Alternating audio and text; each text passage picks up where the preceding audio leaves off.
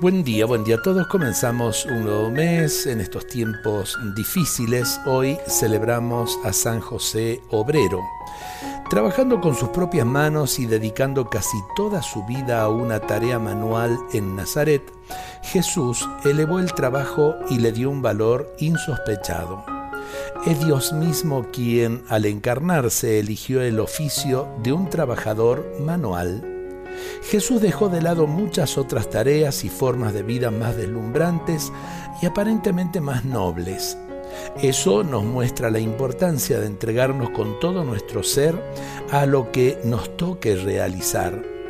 No importa si la sociedad no valora mucho esa tarea, tampoco interesa que otros digan con desprecio, pero este no es el carpintero, como decían de Jesús, Marcos 6, 3.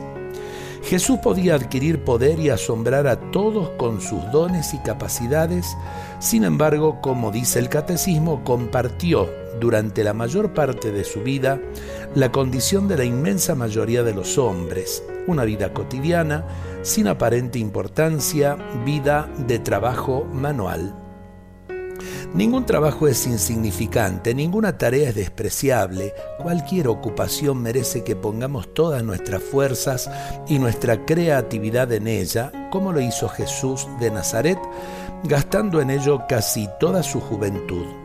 Nuestro trabajo puede ser vivido con una gran profundidad espiritual si lo realizamos a la luz del trabajo de Jesús en su vida oculta.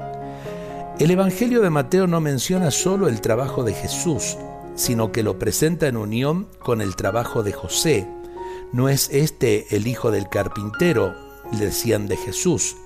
Así, junto al modelo de Jesús, se nos presenta también el de San José, hombre trabajador. Pedimos hoy por todos los trabajadores en su día y ojalá que por intercesión de San José descienda sobre todos nosotros la bendición del Señor. Buen día a todos.